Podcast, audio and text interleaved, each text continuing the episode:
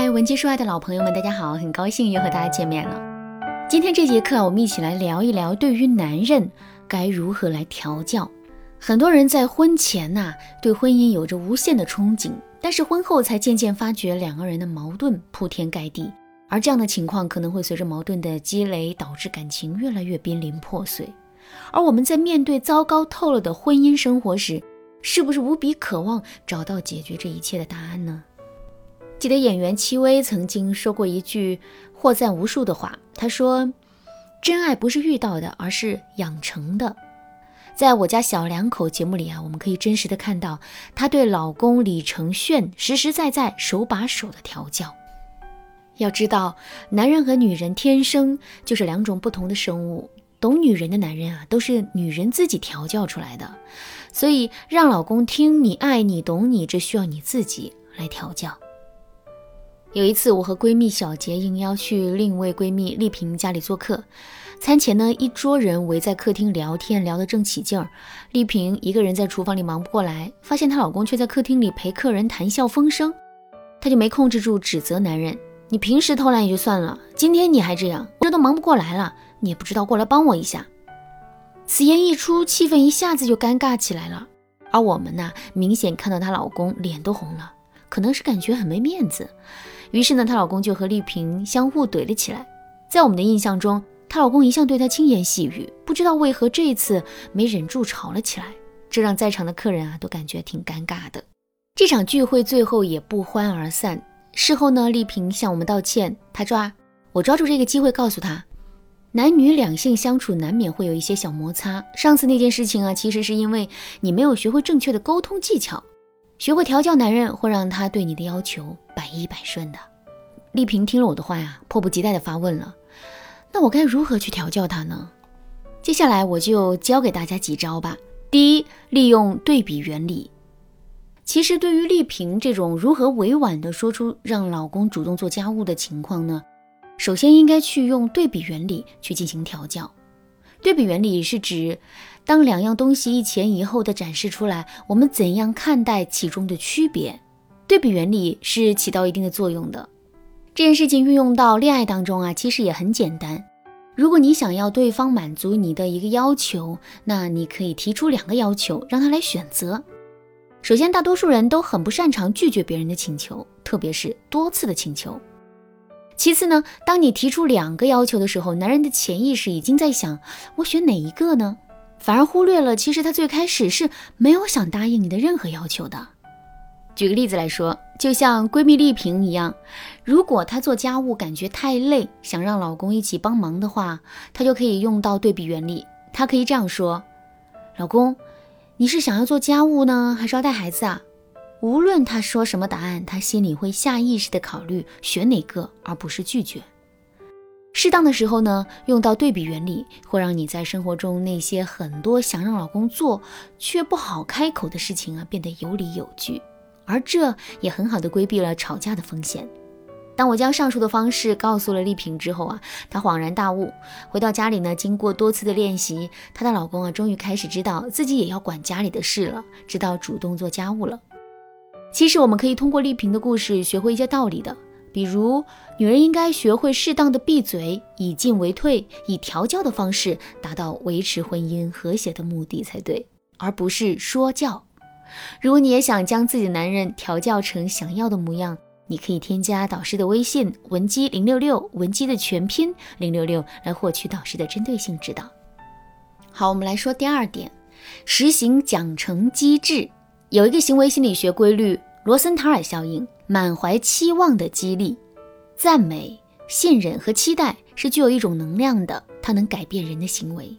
当一个人获得另一个人的信任、赞美时，他便感觉获得了社会支持，从而呢增强自我价值，变得自信、自尊，获得一种积极向上的动力，并且尽力达到对方的期待，以免对方失望，从而维持这种社会支持的连续性。所以可以利用这一点，让男人变成你想要的样子。比如，当你用上个技巧中正确的沟通话术去表达你的需求后呢，平时啊特别吝啬的他，今天主动给你买了小礼物，那你千万不要觉得这是理所当然的，你一定要抓住这个机会夸他对你真好，自己感觉真幸福。比如他平时总是说你笨，那今天呢突然说你挺可爱的，你可以说我就喜欢听你夸我可爱。那表达出开心之后啊，接下来就实施一些小奖励，给他一点甜头。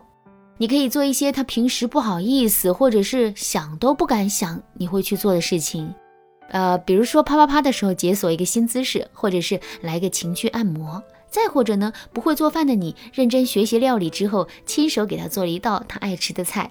总之啊，你只要抓住他的正确行为，就可以尽情的夸他，偶尔给他奖励，回馈给他想要的东西。慢慢的，他就形成了一种，我这样做，我女朋友就高兴，她高兴就不作不闹，我们相处起来会更轻松、更幸福。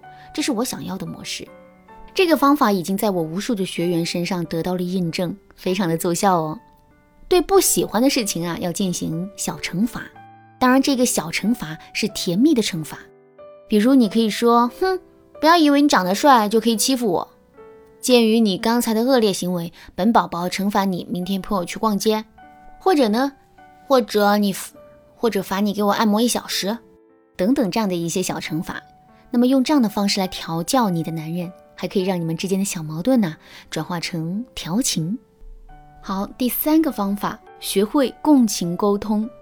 在两性关系中啊，所谓的调教男人，首先是指你有能力去理解对方、聆听对方、共情对方，这是双方进行有效沟通的前提。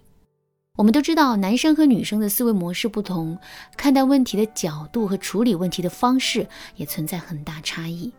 所以呢，学会和爱人正确沟通和交流，对你们的恋爱关系啊，有着至关重要的影响。作为女人，首先应该了解男人真正想听的话。他才会觉得你更懂他，自然而然也会同样以你喜欢的方式去爱你。所以啊，共情沟通就显得至关重要了。之前看过一个案例，男人连续加班了一两个月，每天总是很晚才回来，一回来就瘫在沙发上，吃完饭到家倒头就睡。如果你是妻子，这时候你会怎么办呢？肯定有人会在第一时间选择抱怨：天天回来这么晚，这到底什么时候是个头啊？你就不能多陪我说说话吗？就知道工作，你现在一点都不在乎我。不用说，这种情况啊，男人的反应要么是烦躁无奈，不愿沟通，或者直接爆发，两个人呢大吵大闹，消耗感情。而想达到调节男人的目的，就应该是这样的：等他回到家，又一下子瘫在沙发上的时候啊，你什么都不说，让他一个人在沙发上休息了一会儿，然后呢，接杯水放在桌子上，揉着他的肩膀，对他说。亲爱的，看你好累的样子，最近公司事情很多吗？他可能会说：是啊，最近公司在做一个新的项目，每天要忙的事情很多。你就可以说：嗯，这种项目现在竞争很激烈的，一定费了不少心血。老公，你辛苦了。为了我们以后更好的生活，在外面努力赚钱，我能帮到你什么吗？老婆，还是你懂我，你能把咱们这个家照顾得这么好，已经做得很棒了。等这个项目结束以后，我们一起出去旅游几天，好好放松放松。哎，这就是共情，身临其境的理解和感受对方发生的各种情绪变化，学会聆听和关心对方的想法、感觉和经历，想加以了解，而不是想加以改变。基于这样的态度，邀请对方分享，去了解对方的真实想法。特别是当两个人在恋爱中遇到了矛盾和摩擦时，可以彼此站在对方的角度考虑问题，更好的互相理解。在调教养成的道路上啊，你够聪明了吗？作为女人，你知道要怎么做才能让一个男人死心塌地的爱着你吗？很多人会想，我只要长得漂亮就行，或者是我很能干，他就会爱我。也有那么一句话，想要抓住男人的心，就先抓住男人的胃。但实际上啊，这些已经不管用了。你要做的是控制男人的脑，勾住男人的魂，锁住男人的心。因此啊，提高自己经营婚姻的能力是不可或缺的技能。好了，今天的内容到这里就结束了。当然，除了以上几种方法外，调教男人的方法呀还有很多。如果你还想系统学习更多技巧，请添加导师的微信文姬零六六，文姬的全拼零六六，来获取导师的针对性指导。